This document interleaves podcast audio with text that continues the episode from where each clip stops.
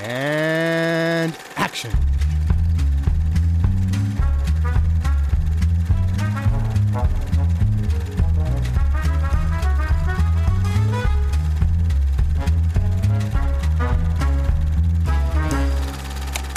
It's so sad that this relationship had to go that way because I loved working with him.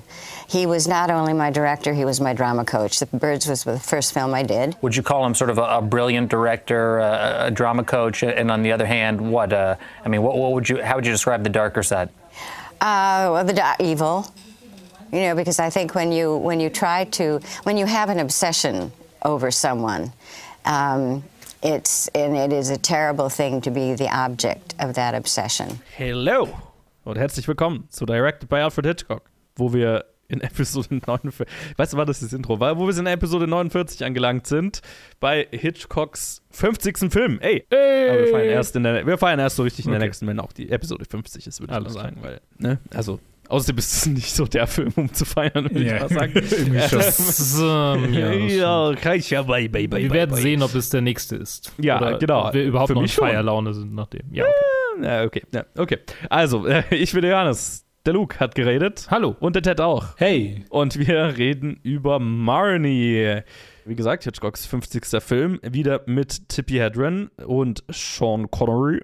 Diane Baker, Martin Gable, Louis Latham, Alan Napier. Oh, Alan Napier, witzig. Hm, habe ich gar nicht erkannt. Und äh, viel mehr, unter anderem Bruce Dern in einer Minirolle. Und es handelt von einer jungen Frau, die eine Diebin ist, die ein Scheme fährt, äh, wo sie einen Job annimmt bei äh, Unternehmen, die irgendwie Geld verwalten oder also die zumindest irgendwo einen Safe haben, wo sie, wo sie Geld drin verwalten, dann über ein paar Wochen findet sie halt raus, wie sie an, die, an den Safe rankommt, an die Kohle rankommt und dann plündert sie den Safe und äh, verschwindet in irgendeine andere Stadt, wo sie dasselbe wiederholt. Sie ist zutiefst traumatisiert von irgendeinem Ereignis in ihrer Kindheit, was wir über den Film erfahren und hat noch eine Mutter, die ihr keine Liebe schenkt und der sie gelegentlich Geld vorbeibringt, um ein bisschen Zuneigung von ihrer Mutter zu kriegen. Mhm. Und die bestiehlt Sean Connery oder zumindest die Firma, in der Sean Connery arbeitet.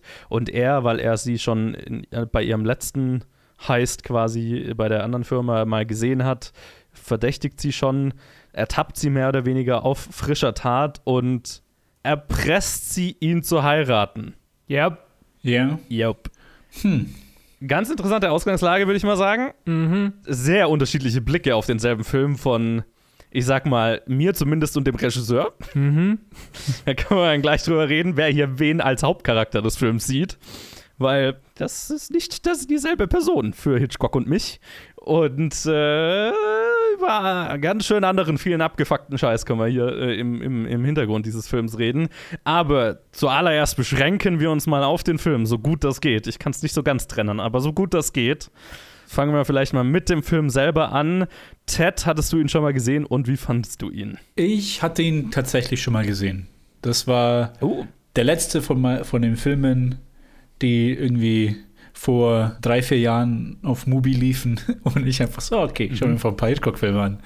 Halt unter anderem war da Trouble with Harry und keine Ahnung. Und Marnie war einer von denen. Was eine Kombination Trouble with Harry und der. ja, irgendwie schon. Es ist, ganz, es ist super interessant, so den jetzt nochmal, also nachdem man 50 Filme gesehen hat, ist, also, also knapp 50 Filme gesehen hat, den dann nochmal zu sehen. Und ich habe auch dann zwischendurch, also zwischen The Birds und Marnie, habe ich dann auch diesen Artikel gelesen, den du gepostet hattest und dann auch die mhm. Notes und andere Artikel dazu und ich halt dann während dem Gucken konnte ich das dann auch nicht so komplett trennen voneinander allem. Aber letztendlich, ich finde, der, der, Film hat schon seine Höhen an Stellen und halt mhm. allen voran äh, wegen Tippi Hedren in ihrer mhm. Performance. Mhm. Dass an vielen Stellen das einfach nur captivating ist, also das, das ist das Wort, das für mich am besten passt.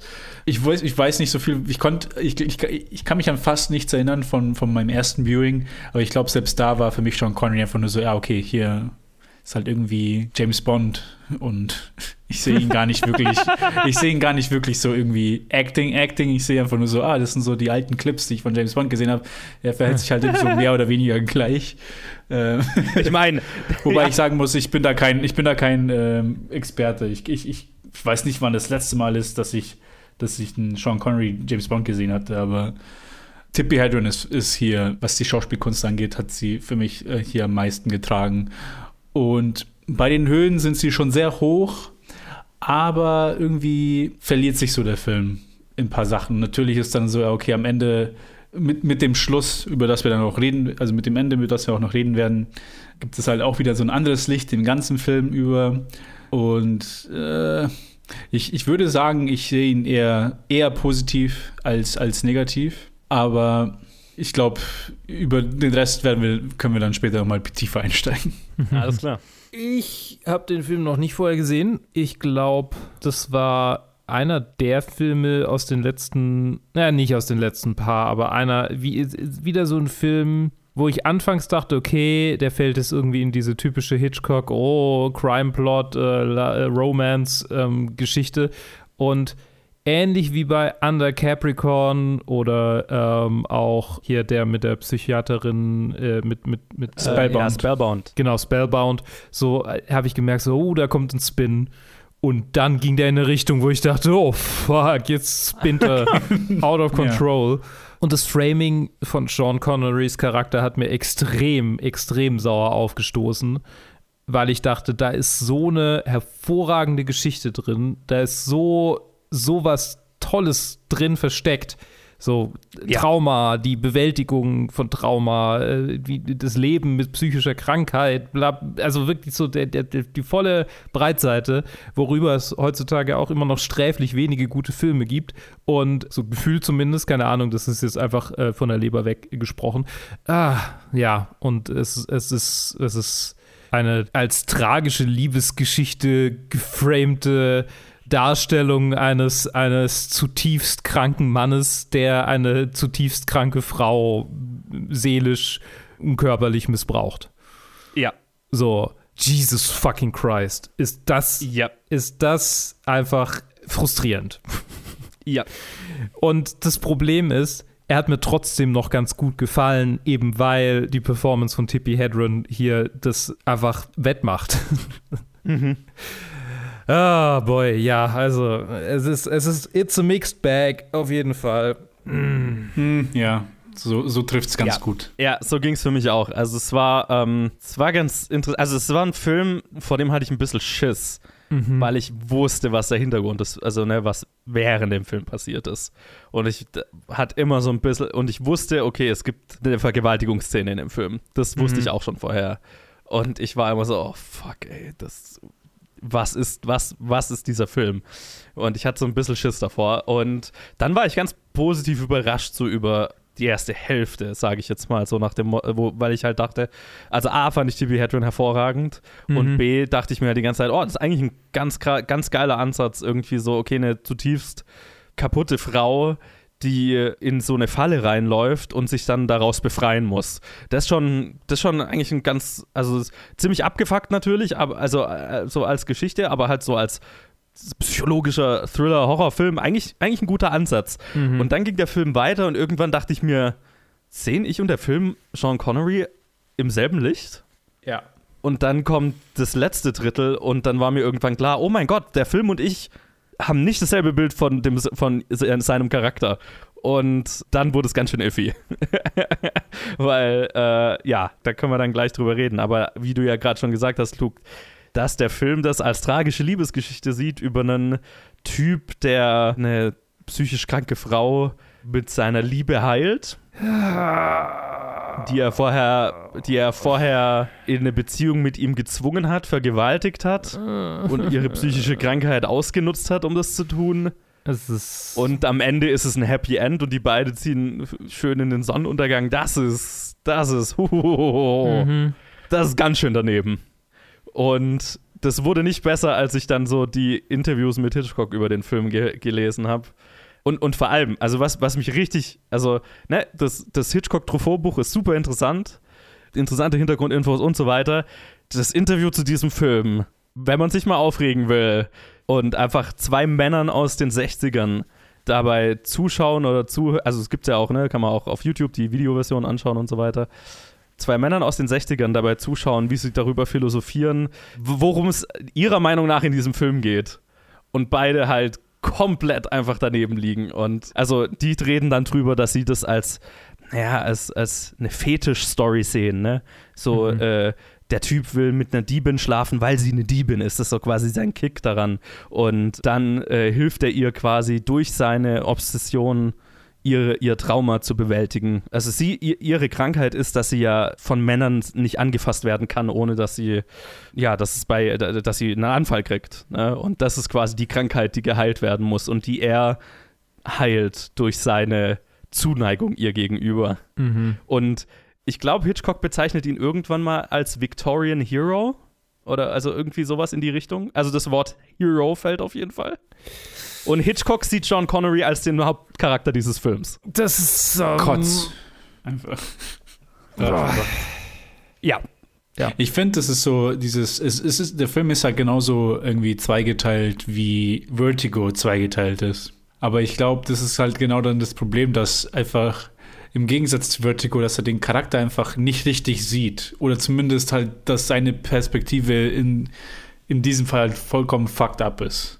Ja. Von Hitchcock. Es ist, es ist insofern, also ich hatte hinterher so den Gedanken, also wir haben ja bei Vertigo drüber geredet, ah, es ist irgendwie so ein bisschen, fühlt sich sehr persönlich an für Hitchcock, weil, weil seine, seinen obsessiven Umgang mit oder seine, seine Obsession gegenüber Frauen und den Hitchcock Blondes und so weiter halt ganz gut darstellt und ähm, irgendwie verarbeitet. Und nach dem Film habe ich mir gedacht, das ist all- all- alles, was wir damals über Vertigo in diese Richtung gesagt haben, trifft eigentlich auf diesen Film sehr viel mehr zu, weil hier ist es so viel deutlicher. Einfach Hitchcocks abgefuckte Seite relativ ungefiltert on screen, Ja, ja. habe ich so das Gefühl. Ja. es, ist, Ne? es ist kein Also wenn Verarbeiten. Du, weil wenn du, wenn du, genau, weil wenn du dich mal, wenn, wenn du mal den Switch gemacht hast, okay, du versetzt dich in diese, in diese Gedankenwelt, wo Sean Connery der Held des Films ist, dann wird einem so einiges klar, habe ich das Gefühl. Und dann ist es halt auch mit, mit allem, was mit Tippi Hedren dann um diesen Film passiert ist, ganz schön interessant, weil es mehr oder weniger ungefiltert auf der Leinwand gelandet ist, so, ne? Ja. Das, es ist, es ist, es ist, es ist so schwierig, den Film irgendwie so. Also, wir haben einige Filme gehabt, die durch die Linse ihrer Zeit zu sehen sind irgendwie und bei dem schrecke ich einfach aktiv davor zurück, sowas anzuwenden. So, Ja, das ging mir auch total so. Und ich glaube, es gibt Elemente dieses Films, da kann man das machen, ne? ja. Also, ich glaube, da, dass die ganze Psychologie natürlich Bullshit ist. Ja, gut, Das, das, ist sowas, das, meine ich, kannst ja, du. Aber na, ich meine, das kann ich gut durch die Linse der Ja, Zeit ja, ja, sehen. ja, ja, so, ja. okay, das ist auch viel von, von Hitchcocks Verhalten kann ich viel gut durch die Linse der Zeit sehen und sagen, okay, ne, manche Mhm. Sachen werden halt heutzutage nicht mehr okay, irgendwie dreckige Witze am Set machen, klar wird, heute wird es heute nicht mehr machen, bla bla bla. Und er, ist, mir geht es mit, mit seinem Verhalten in, im Privatleben wie auch mit diesem Film geht es mir so, dass bis zu einem gewissen Grad kann ich vieles davon durch die Linse der Zeit sehen und dann überschreitet es irgendwann eine Grenze, wo es nicht mehr geht. So, ne? Mhm, mhm. Wo es einfach auch schon für die Zeit irgendwie fucked up ist. Und bei dem Film ist es dann so, okay, natürlich, also, also gerade wenn man das Hitchcock-Truffaut-Interview liest, dann siehst du halt einfach ganz klar ungefiltert diese, also den Blick zweier super privilegierter Männer aus der Zeit Mhm. auf, auf was, was sie definitiv nicht kapieren. Ja. Einfach, ne? Aus, Ja. aus, und das ist der Zeit geschuldet. Also klar. Und ich meine, hättest du auch heute noch garantiert. Aber halt bestimmt nicht mehr in dem Ausmaß. So, ne? Also irgendwie, naja, äh, äh, doch, es gäbe auch heute noch Männer, die irgendwie die Ver Vergewaltigung noch als gut framen könnten. Ja, Ich mein- aber also ich meine, ich meine, dieser Film ist irgendwie 30 Jahre bevor Ver Vergewaltigung in der Ehe äh, strafbar wurde in Deutschland. Also Ja. Mhm. Wogegen übrigens, sorry, äh, ergänzend Ja. zu Ted, wogegen der jetzige CDU-Chef gestimmt hat. Ja, genau, ja. Äh. Ah. Genau, also, also nämlich aus im Kontext der Zeit ist das, was er da tut, halt keine Straftat. Ne? Mhm. Und aber umso interessanter ist es, und da komme ich dann gleich dazu, wenn wir über den Hintergrund reden, der erste Autor des Drehbuchs hat sich aktiv gegen diese Szene gewehrt. Mhm. Sprich, nur weil es damals gesetzlich okay war, heißt es nicht, dass es, ne, also dass es nicht Leute gab, die gesagt haben, yo, also, ne, Das ist also, moralisch verwerflich. Ja. So, aber vielleicht Mhm. nehme ich das mal als Überleitung und wir reden ein bisschen über den Kontext des Films, Mhm. damit man da, damit wir da besser drüber reden können. Ja, weil ich, vielleicht hat sich der eine oder andere gewundert, weil ich habe ja in der letzten Episode gesagt, äh, Hitchcock wollte eigentlich diesen Film For the Birds machen und wollte eigentlich Grace Kelly dafür haben. Und das fand ich eigentlich eine ganz interessante Geschichte, deswegen würde ich die jetzt mal einfach da vorstellen. Also, ne, also Hitchcock äh, wusste, okay, ich mache The Birds und dann 62, 63 irgendwann hat Grace Kelly dann Zeit, und dann machen wir Marnie zusammen. Und er hat dann den Fehler gemacht, dass er das während der Pressetour zu The Birds in der Presse halt angekündigt hat, in Interviews gesagt hat, ne? gesagt hat, okay, mein nächster Film ist Marnie und das wird das Comeback von Grace Kelly sein. Und sie hat ihm ja auch fest zugesagt und ähm, ihr Ehemann hat es auch unterstützt und so weiter.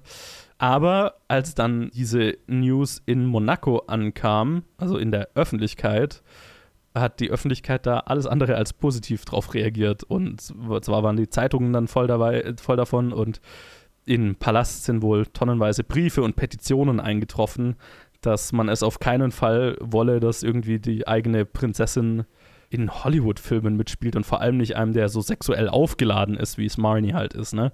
Ja, also das, das war halt ein, ein absolutes No-Go, so. Und noch dazu war halt der Prinz Rainer gerade im Disput mit Frankreich darüber, dass Frankreich halt äh, Monaco vorgeworfen hat, ein, ein, ein Tax Haven für französische Firmen zu sein und äh, also eine Steueroase. Und dann gab es auch so Zeitungsberichte, ja, Grace Kelly soll irgendwie ein 800.000 Dollar Gehalt für den Film kriegen und das wäre, das hätten sie nur zugesagt, damit sie die Staatskassen in Monaco wieder füllen kann, die sich in diesem Disput gerade leeren und so weiter. Es war halt ein riesen, riesen Klatschpressen- und Politikskandal.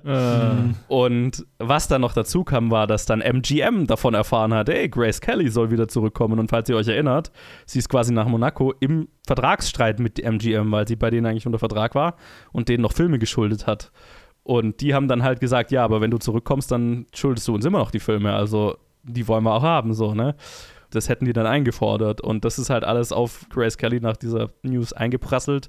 Und sie hat dann später darüber geredet, dass sie quasi vor einem depressiven Zusammenbruch stand. Einfach, weil es von einem Tag auf den anderen ist halt alles in Flammen aufgegangen. Und sie wollte halt eigentlich einfach nur wieder Schauspielern, weil sie es halt vermisst hat. Ja. Und, und sie wollte nochmal mit Hitchcock arbeiten, ne, weil, weil sie es vermisst hat, mit ihm zu arbeiten. Und ne, die haben Briefe ausgetauscht und so weiter. Und ja, das dann hat also hat sie es letztendlich, hat sie ihm dann abgesagt. Und ja, hat ihm einen Brief geschrieben, es bricht ihr das Herz, absagen zu müssen, bla bla bla. Und er hat ihr dann relativ charakteristisch so zurückgeschrieben, ne, es ist definitiv die richtige Entscheidung. Und so, äh, it's only a movie. Ne, daher kommt auch dieses Zitat wieder. So. Mhm. Mhm. Ähm, ja, anschließend wurde dann Evan Hunter, der auch The Birds äh, geschrieben hatte, nochmal für das Drehbuch zurückgebracht. Aber die Zusammenarbeit an Marnie war deutlich schwieriger, sag ich mal, als noch an The Birds, aus zwei Gründen.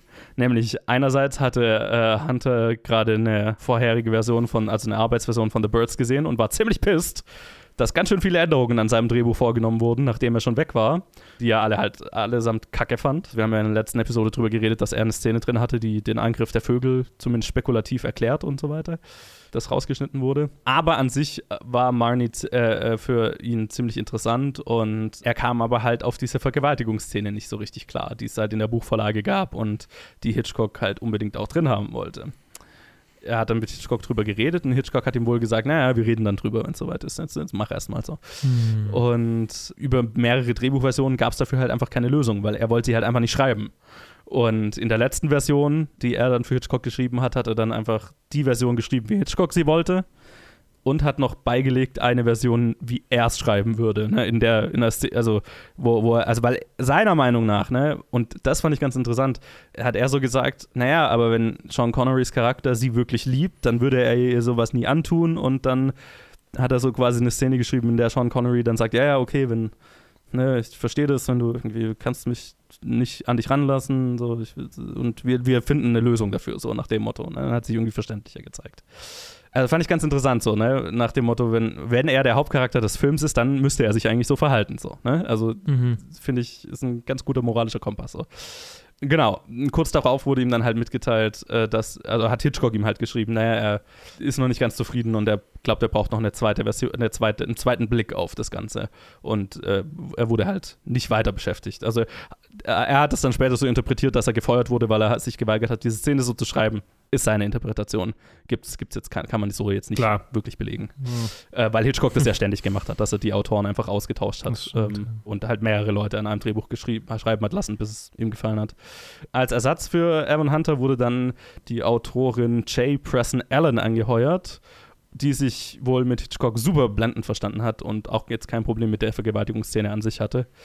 Und ja, die ist auch eine von den Stimmen, die bis heute beteuert, dass es keinen Übergriff gab auf, auf, Grace, äh, auf, auf Tippi Hedren und so weiter.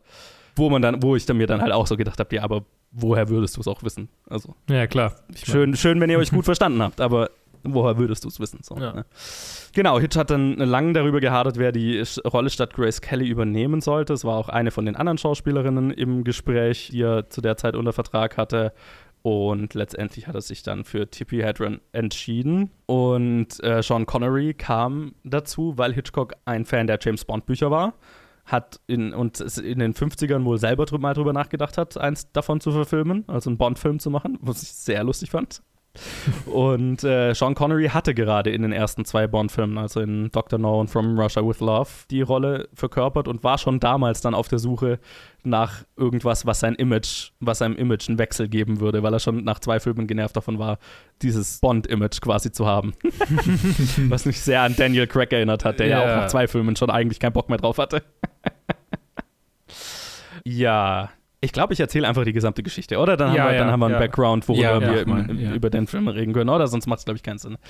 Während der Vorproduktion war es dann wohl schon so, dass äh, Hitchcock Tippi Hedren mehr Aufmerksamkeit noch geschenkt hat als gewöhnlich. Ähm, was ja bei The Birds einfach schon viel war. Einfach, naja, ich meine, hat, hat er ja immer bei, mit seinen Schauspielerinnen schon gemacht. Das war jetzt an sich nicht ungewöhnlich, dass er denen vorgegeben hat, was sie anhaben sollen und ne, also alles halt Ja. genau kontrolliert hat. Aber es war wohl hier einfach noch mehr als üblich und hat sie mit Geschenken überhäuft, mit Blumen, Champagner und ihr wohl auch irgendwann gestanden, dass sie in seinen Träumen als sein Love Interest auftaucht und so weiter. Also ganz unangenehmer Shit halt einfach. Also, na, selbst wenn nichts anderes passiert wäre, das ist halt einfach, das ist auch schon eine Grenzüberschreitung.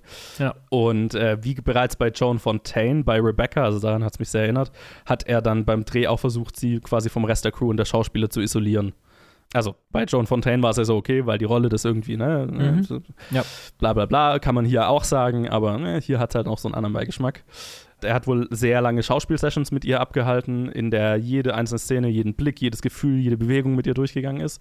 Das hat er, hatten sie auch bei The Birds schon gemacht. Aber ja, hier war es einfach noch mal ein bisschen mehr. Und weil er eben gerade diese Interviews mit Truffaut am Führen war, hat er auch angefangen, alles, was er gemacht hat, alle Meetings und so weiter, einfach auf Tape aufzunehmen. Und diese Tapes gibt es noch. Die äh, liegen in der, im Archiv der äh, Academy Oh. kann man die, kann man die alle anhören. Ja, genau. Und halt, was sich halt auch geändert hat zwischen den zwei Filmen, wäre natürlich, dass Tippi Hedren, also bei The Birds, hat sie halt einfach alles mitgemacht, weil sie halt, also, fuck, froh dabei zu sein und so weiter. Ne? Hat, hm, ist äh, ihr erstes Filmset, natürlich machst du irgendwie alles mit, ist klar. Aber hier wurde es dann wohl einfach unbeha ihr unbehaglich durch die kontrollierende Art und die konstante Aufmerksamkeit. Und sie hat dann, es gibt so ein Zitat von ihr im Interview. Also, sie hat ja so Anfang der, also Mitte der 2000er irgendwann angefangen, da wirklich drüber zu reden. Also, er hat lang drüber geschwiegen. Die meisten Interviews, die ich so mit ihr gesehen habe, sind relativ aktuell. Genau, in einem Interview hat sie dann so gesagt, er war quasi besessen von mir und es ist sehr schwierig, das Objekt der Obsession eines anderen zu sein. Das ist sehr schmerzhaft. Darum habe ich auch 20 Jahre lang nicht darüber geredet. Ich wollte nicht, dass Leute das Ganze im falschen Licht sehen. Ich hatte sehr viel Empathie für ihn. So starke Gefühle für jemanden zu haben, die nicht erwidert werden, das ist sehr schwer. Also fand ich auch irgendwie merk also bemerkenswert, dass sie da irgendwie noch so Empathisch damit umgeht. versuchen kann, dass aus empathisch damit umgehen konnte, bis zu einem gewissen Punkt halt. Ne? Ja. Und was halt auch noch so, so ein Ding war, was das Ganze dann es zum Eskalieren gebracht hat, ist, dass sie halt kurz vor den Dreharbeiten eine Verlobung bekannt gegeben hat und zwar zu ihrem Agenten Noel Marshall. Und ich meine, wir wissen alle, Hitchcock, ne? Also A, interessiert er sich sehr für das Privatleben der Leute um ihn rum, nicht nur der Frauen, aber auch besonders der Frauen. Und hat das auch, also war schon, ne, wenn ihm die Partner von seinen Schauspielerinnen nicht getaugt haben, dann hat er das auch gesagt und merken lassen. Und das war wohl halt auch so ein, so ein Ding, dass er nicht fand, das wäre der richtige Partner für sie. Äh, trotz all dieser Spannungen schon von vornherein verlief wohl die erste Hälfte der Dreharbeiten relativ problemlos, aber dann so nach Hälfte der Dreharbeiten war Winter, also äh, Weihnachtspause, so um Weihnachten rum und dann nach Neujahr ging es weiter und da hat sich dann hat sich dann viel geändert. ist nicht so, also habe ich nicht so ganz gefunden, was da sich in Hitchcocks Leben zu der Zeit geändert hat. Keine Ahnung. Auf jeden Fall ist so wohl Berichten zufolge war dann halt nach, den, nach der Pause mürrischer, angespannter, whatever, einfach pissiger am Set und die Spannung zwischen ihm und Tippi Hedren wuchsen halt weiter während der zweiten Hälfte. Und vor allem hat sie sich dann halt auch getraut, ein bisschen Widerstand zu leisten, mhm. wenn es ihr zu weit ging. Und er hat dann damit geantwortet, dass er dann so Sachen gemacht hat, wie dass er Diane Back Baker, die, die äh, was ist die Schwieger? Äh, die Ex-Schwägerin. Ex-Schwägerin von Sean Connerys Charakter, genau, die, den hat sie gespielt, dass sie angefangen hat, die mit Aufmerksamkeit und mit Geschenken zu überhäufen und zum Essen einzuladen und ihr Komplimente zu machen und halt alles so in Hör- und Reichweite von Tippi Hedren. Also relativ plumper Versuch, sie eifersüchtig zu machen. Kindergarten. Ja. Und zum größten Clash zwischen den beiden kam es dann Ende Januar 1964, als Hedren darum gebeten hat, äh, zwei Tage Urlaub bekommen zu können, weil ihr ein Award verliehen werden sollte, wo sie halt eingeladen wurde, den in New York entgegenzunehmen, in der Tonight Show live. Und Hitchcock hat die Anfrage verweigert. Und ja, das kam zum Streit und in dem Streit hat sie ihn wohl ein fettes Schwein genannt und das war dann so. Ne, Hitchcock hat dann später nur drüber gesagt, sie tat das eine, was niemand darf, sie bezog sich auf mein Gewicht. Buhu. Ja, und da war es dann halt, da war es dann so vorbei zwischen den beiden. Sie hat dann verlangt, aus ihrem sieben-Jahre-Vertrag entlassen zu werden, woraufhin er ihr angedroht hat, ihre Karriere eher zu zerstören, als dass er sie gehen lassen würde. Mhm. Und ja, danach war die Kommunikation zwischen den beiden wohl komplett im Eimer und sie haben quasi am Set nicht mehr miteinander geredet. Dazu muss ich aber allerdings sagen, nur im, im, um der Fairness halber, da gehen die Augenzeugenberichte komplett auseinander. Also da gibt es komplett gegenläufige Sachen. Gibt Leute, die sagen, ja, da gab es ein bisschen Streit und danach lief es eigentlich wieder gut. Und gibt Leute, die sagen, die haben nie wieder miteinander geredet, die haben sich gehasst bis ans Leben, Lebensende. Eh, wie immer, ich gehe mal davon aus, die Wahrheit liegt irgendwo dazwischen. Ja, und dann kurz vor Ende der Dreharbeiten kam es dann halt zu dem bekannten sexuellen Übergriff von Hitchcock gegenüber Tippi Hedren. Was exakt vorgefallen ist, hat sie nie so wirklich gesagt im Detail, auch wenn sie relativ offen spricht, also auch in ihrer Autobiografie, die jetzt von, das ist noch nicht so lange raus, da ist sie wohl, da ist sie, also wohl, ich habe es ja gelesen, also da ist sie relativ detailliert, viel detaillierter, mhm. aber ähm, das ist so das Zitat, was man von ihr halt kennt, ist, dass sie halt, okay, sie hat immer nur gesagt, okay, alles, was ich sagen kann, ist, dass eine Forderung an mich gestellt wurde oder Forderungen, denen ich nicht nachkommen konnte und wollte. Und ähm, ja, also es, die Dreharbeiten sind halt auf dem niedrigsten Punkt überhaupt zu Ende gegangen. Und die, für die darauffolgenden zwei Jahre hat Hitchcock dann, Hitchcock dann seine Drohung relativ wahr gemacht, was er äh, Tippi Hedren angedroht hatte. Nämlich hat er, also weil er ja ihren Vertrag gehalten hat, hat er alle Anfragen von anderen Studios und anderen Regisseuren mit ihr zusammenzuarbeiten einfach abgelehnt. Also sie hat, ist quasi zwei, drei Jahre von der Bildfläche verschwunden, einfach weil er immer gesagt hat, sie ist beschäftigt. Und das ist halt einfach, sie war zu der Zeit halt eine der meistgefragtesten Schauspielerinnen und dann, wenn du zwei, drei Jahre einfach nicht verfügbar bist, dann hören die Anfragen halt auch auf. Jupp. Und das ist halt so ein Schlag, von dem erholt sich eine Karriere nicht einfach wieder. Nach einiger Zeit hat ihr Hitchcock dann wohl eine kleine Rolle in einem Universal TV-Film angeboten, die sie abgelehnt hatte und damit war der Vertrag dann beendet, weil es war Vertragsbruch und dann war es halt rum. Und 1965 stand sie dann bei einem Charlie Chaplin-Film in London das erste Mal wieder vor der Kamera in einer kleineren Rolle.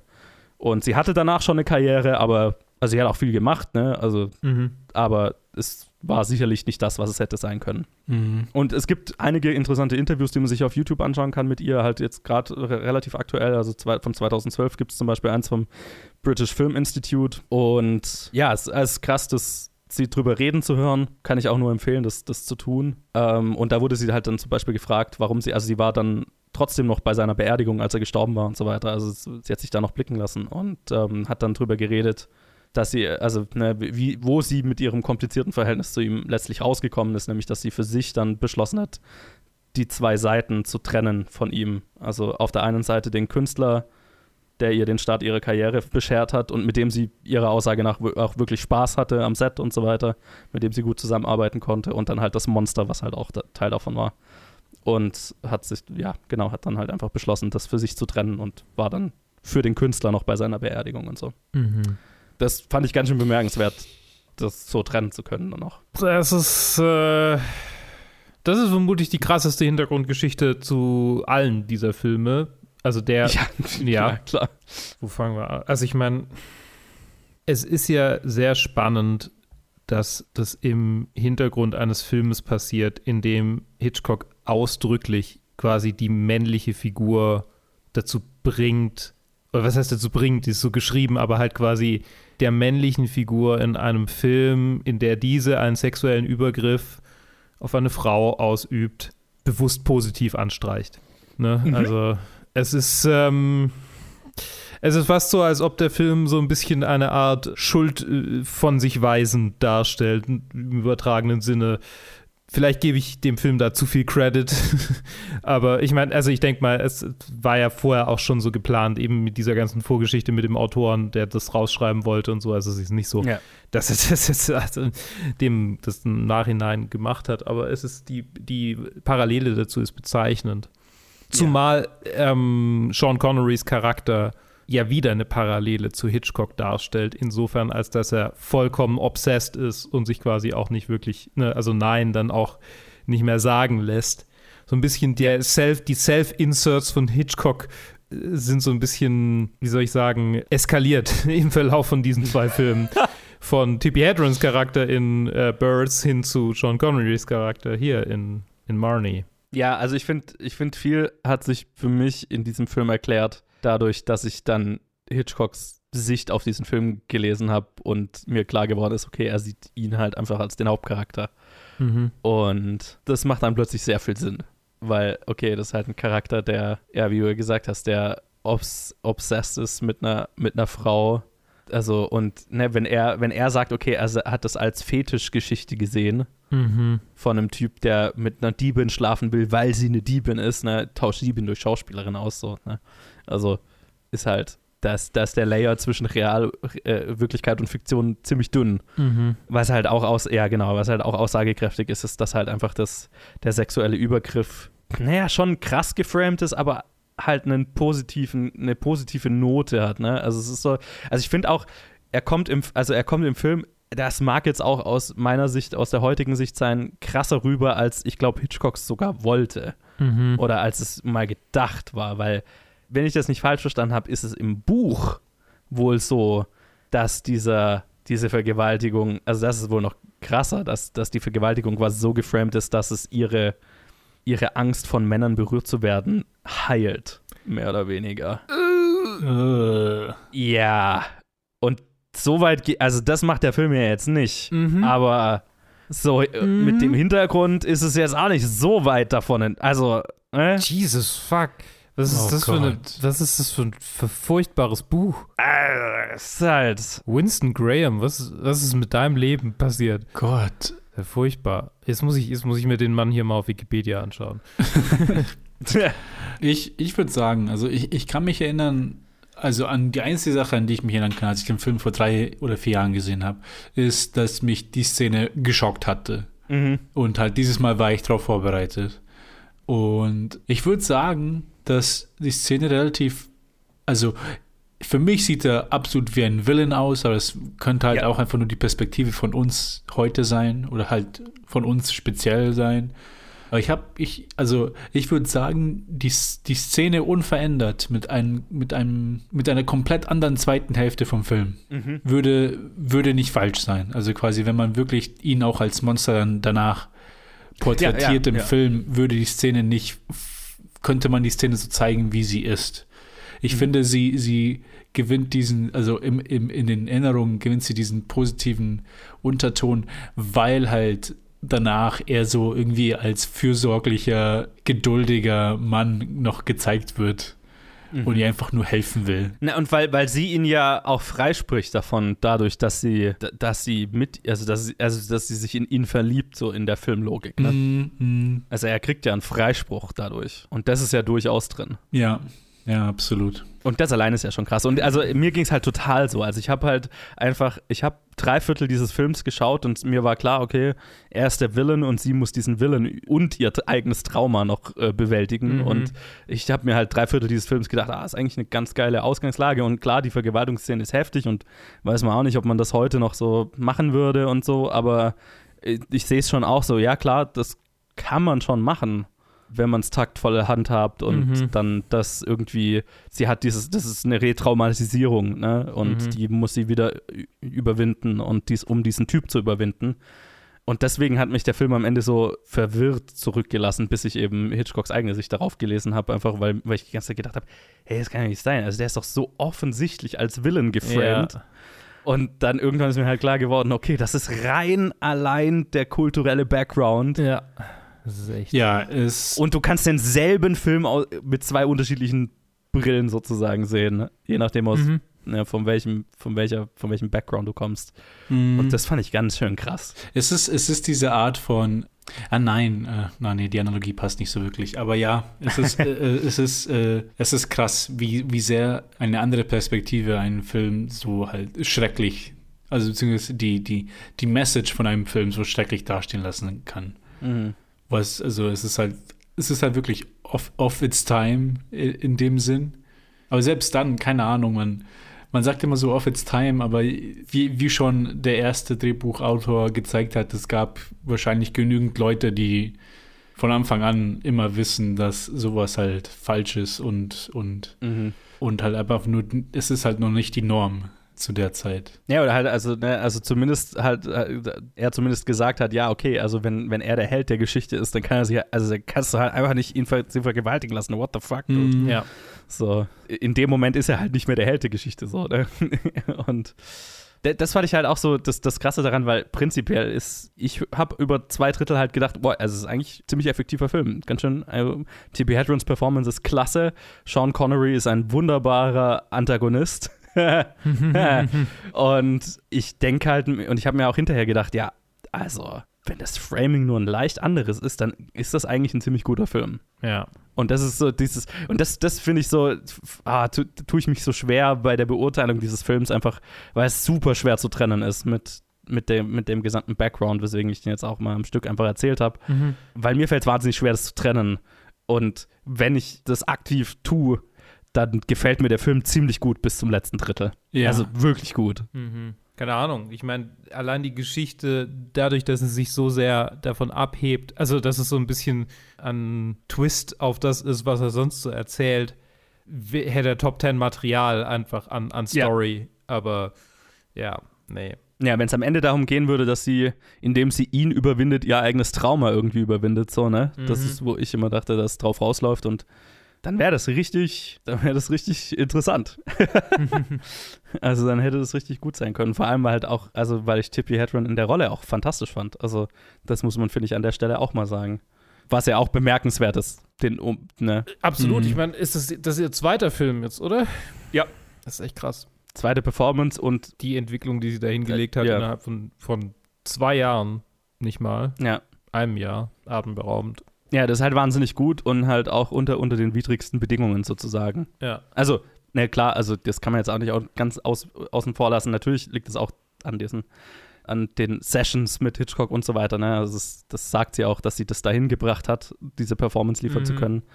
Aber gerade, ich meine jetzt im, im Laufe der Dreharbeiten, wo es dann halt die Beziehung zwischen den beiden so zerstört wurde, dass sie dann weiterhin liefern konnte, Mhm. spricht für sie. Darf ich mal kurz was, ich, ich möchte mal kurz ansprechen. Auf Letterboxd, das, das Cover von Marnie, das ist schon, Ja. puh, also, Aha. ich weiß ja nicht. Also, wenn du das Cover siehst, siehst du John Con, also ist das, ist, ist das der Held des Films? Ist, Nope, nope. Und noch What? dazu ist es wesentlich sexualisierter als alles, was in diesem Film vorkommt. Ja. Es ist so. Was ich auch ähm, iffy finde, aber gut. Es ist, als ob irgendwie jeder gesehen hätte, was dieser Film zeigt, außer Hitchcock. Ja. Ah, oh, mm, ah, mm, mm, mm, mm, mm. Es gibt eine ganze, ganze Hitchcock-Schule, die darin Hitchcocks letztes großes Meisterwerk sieht. Ach Gott. Also gibt, gibt ganz schön viele, die das als abgefuckte Liebesgeschichte sehen. Aber ich meine, es gibt auch Leute, die Lolita als abgefuckte Liebesgeschichte sehen. Ja, also. daran hat es mich sehr erinnert, ja, tatsächlich, ja, die Reaktionen auf den Film zu lesen. ja, das stimmt. Also, na, vor allem, ich meine, also zu der Zeit, ne, das kann ich auch schon mal sagen, also als er in die Kinos kam damals, waren die Reviews ziemlich durchwachsen und der Erfolg war moderat, so, ne, der Box-Office-Erfolg. Mhm. Es ist eher so eine, so eine moderne Entwicklung, ne, so der letzten, sag ich mal, 30, 40 Jahre diesen Film als einer von, also quasi als das letzte Hitchcock-Meisterwerk hinzustellen. Und ich kann, kann das sehen über zwei Drittel des Films, aber ich verstehe nicht, wie man dann das letzte Drittel sehen kann und sagen kann, okay, das, also das, das kann ich noch irgendwie unterstreichen und äh, unterschreiben. Aber das, äh, das existiert und es hat mich sehr an Lolita erinnert, tatsächlich. Mm, mm. Vor allem, es ist, es ist halt so, es ist so schräg. Vor allem, wenn, wenn, wenn ich jetzt die Logik vom Film anwende und dann diese bevor man wusste, dass Psychoanalyse Analyse Humbug ist und dann irgendwie so, sein, so mhm. sein zweiter Film ist, auf das er das basiert, mhm. wo er dann sagt, okay, wir müssen dieses erste Trauma, sie muss wieder zurück in die, sich als Kind zurückversetzen und das wieder sich erinnern und bla bla.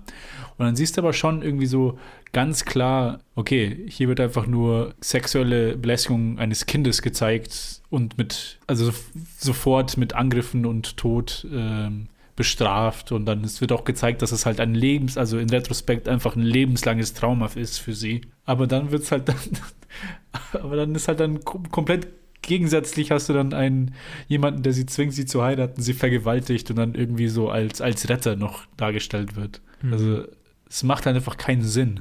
Mhm. so ist es. Es ist halt, es ist super fragwürdig. Und ich meine, ja, Ne, also ich, ich fand ja diese, diese Flashback-Sequenz da am Ende, ne, wo sie ihren, ihr Trauma-Flashback hat, womit sie ihr Trauma instant bewältigt. Das fand ich dann schon, also rein technisch schon wieder ziemlich cool gemacht und sehr expressionistisch, so von der, von der, ne, von der Kameraarbeit und so weiter. Mhm. Also das hat mir, hat mir ja wieder ziemlich gut gefallen. Und natürlich auch Bruce Dern zu sehen, ist sehr weird in so jung. Ja, gar nicht wiedererkannt. Hättest du, hättest du das yeah. nicht hingeschrieben? nee, ich habe es auch nur erkannt, weil ich vorher wusste, er ist in dem Film und dann habe ich die ganze Zeit nach ihm gesucht. Ah, okay. ja, ich hätte ihn, hätte ihn jetzt auch nicht so, so erkannt. Du hast mich tatsächlich darauf hingewiesen, ja. Übrigens, das Top-Review auf IMDb äh, ist die Überschrift A Glorious Romantic Melodrama. Also nur mal so dahingestellt. Ja, aber das überrascht mich überhaupt nicht. Das ist genau das, was ich glaube, was IMDb über diesen Film denkt. Ja.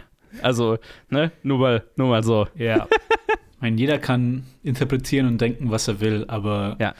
Dude, ja, mit, ja. mit, der Person will ich nicht im selben Raum sein. Mhm. Naja, ich meine, also wie gesagt, ich, ich kann das über zwei Drittel des Films total sehen, deswegen ich bin so hin und her gerissen. Ich fand es wahnsinnig schwer, den auch einzuordnen und auch zu bewerten auf Letterboxd, ne, dem ein Sterne-Rating zu geben, weil ja. halt, da ist schon sehr viel extrem Gutes drin. Mhm.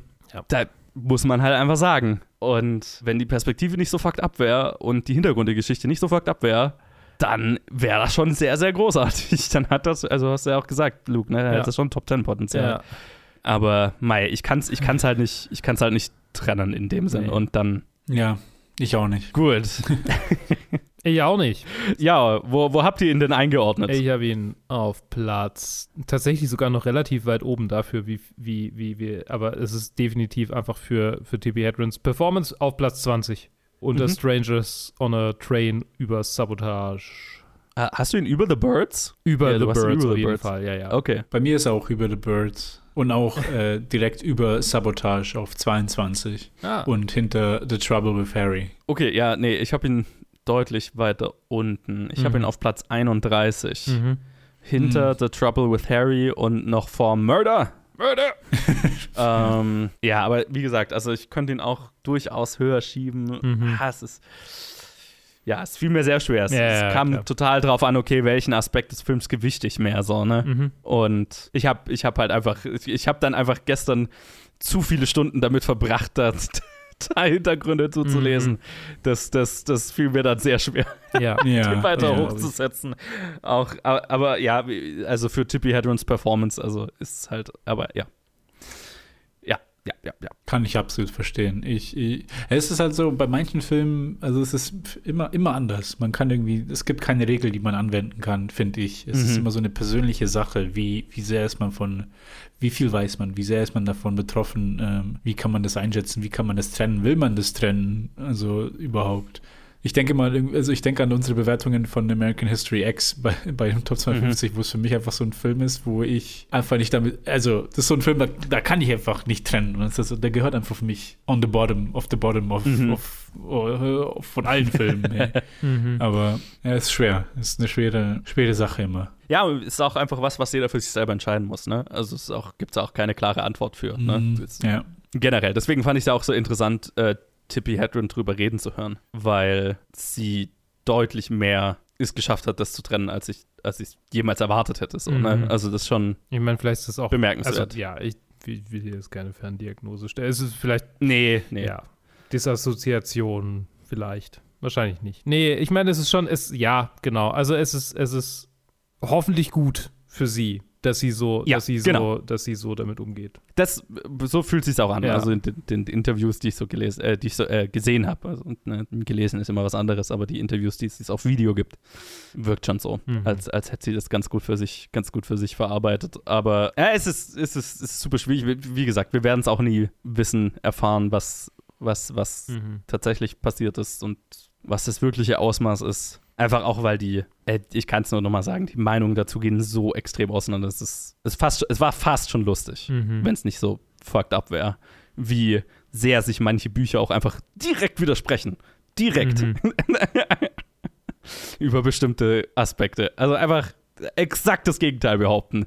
Oder auch Leute, die dabei waren, also, also oder halt die an dem Film gearbeitet haben, die exakt dasselbe, das Gegenteil behaupten. Es ist halt Mhm. einfach, ja, okay. Mhm. Du kannst halt einfach nicht mehr machen, als dir das alles durchlesen und dann sagen, okay, und jetzt die Wahrheit liegt irgendwo dazwischen und ich werde es nie wissen. So, ne? Ja. Aber ich meine, also bei, bei allem, was, was Tippi Hedren gegenüber vorgefallen ist, also gibt keinen Grund, nicht einfach ihr, ihren Augenzeugenbericht einfach Ja. für bare Münze zu nehmen, weil ich meine, da hat, hat ja jemand wirklich mal drüber geredet, so, ne? Mhm. Was ja auch nicht selbstverständlich ist für, für gerade für Hollywood. Sexuellen Missbrauch in Hollywood ist ja einfach nicht, nicht selbstverständlich, dass da jemand und vor allem auch vor der ganzen MeToo-Geschichte, ne? Also Ja, da war sie klar. ja davor. Mhm, mhm. Sich, sich dahin zu stellen und, und Alfred Hitchcock anzukacken, ist halt, Das ist schon. ist, ist nicht, ist, ist schon ziemlich, ist schon ziemlich mutig Mhm. und ähm, gut für sie, das, das getan zu haben, finde ich. Deswegen, Hut ab für sie. Ich freue mich, dass, dass sie noch eine Karriere hatte und dass sie relativ erfolgreich draußen vor, dr- daraus vorgegangen ist, sage ich jetzt mal. Mhm. So gut es halt ging. Ja. Das, Ja, absolut. Den, um, den Umständen entsprechend. Und äh, eine, eine, eine, eine, zwei weitere Generationen großartige Schauspielerinnen hervorgebracht hat. so, das war Marnie. Ja. jo. Oh boy. Wie viel haben wir noch? Noch vier. Noch vier. Vier haben wir noch. Es wird besser mit dem nächsten. So viel kann ich schon mal sagen. Also, Skandale gibt es keine mehr. Okay. deswegen. Also, nicht, dass ich wüsste. Ah, Wir werden ich will sehen. jetzt nicht vorher behaupten. Wir werden sehen. Will es jetzt nicht vorher behaupten. Wir, wir, wir werden sehen.